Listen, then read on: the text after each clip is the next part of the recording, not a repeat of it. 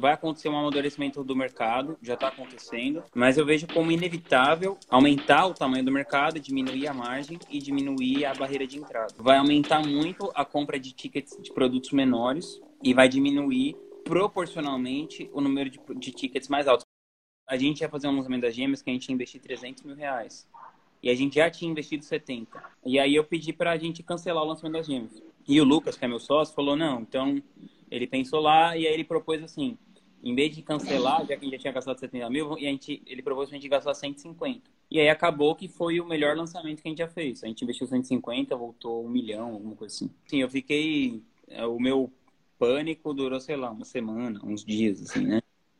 E depois ele, o Lucas decidiu fazer isso também por isso que eu gosto de ter sócio, assim, sabe? Eu não. Eu percebi que eu tava, eu tava levando a coisa por um lado muito emocional. Por isso que eu falei pra ele, cara, eu, eu falei, ó, eu acho que eu tô é, sentindo isso de um jeito meio emocional. Então, se você tá percebendo que não é para tanto, vai na sua. E aí ele falou, não, então vou investir 150 tal. E aí a gente investiu 150, deu super certo.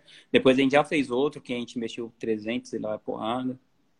Fizemos um da Lilian agora, também grande, que bateu quase 2 milhões vai acontecer um amadurecimento do mercado, já está acontecendo. É muito difícil você precisar falar quando que uma coisa vai parar de funcionar para entrar outra, mas eu vejo como inevitável aumentar o tamanho do mercado, diminuir a margem e diminuir a barreira de entrada. Então, por exemplo, quando você estava nos anos 70, você queria ouvir música, você tinha que comprar um disco de vinil que custava, sei lá, 60 reais, 70 reais, para você poder ouvir 10 músicas. Então você pagava, tipo, 7 dólares, 7 reais por uma música, né? Tipo, alguma coisa assim. Aí depois foi indo pro CD, que ficou mais barato, aí depois você cons conseguia comprar música por música. Então, eu vejo que a gente está mais ou menos paralelo a isso. A gente está na época de comprar música por música. Depois, você pensa assim, a Apple, ela dominava o mercado de streaming totalmente. Só que eles demoraram para mudar para o formato de streaming e aí surgiu o Spotify, que é maior do que o Apple Music. Sendo que você pensa assim, a Apple, ela, ela era dona da plataforma, ela já era líder de mercado e ela só que eles demoraram. Então, assim, você não pode ter medo de canibalizar o seu próprio negócio, porque senão outra pessoa vai canibalizar.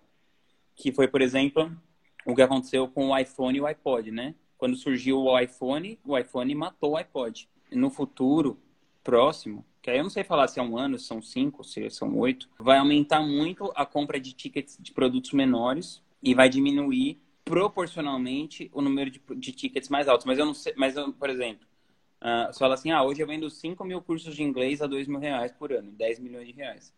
Pode ser que daqui a três anos o mercado, você tem uma recorrência de inglês que venda 50 mil e você venda 3 mil tickets, vai com certeza acontecer isso, igual, igual acesso TV na música, igual aconteceu com o mercado de linha telefônica, né? Por exemplo, você pagava 5 mil reais para você ter uma linha telefônica, você compra um chip por 10 reais na banca de jornal. Mas é não quer dizer que a Vivo parou de ganhar dinheiro.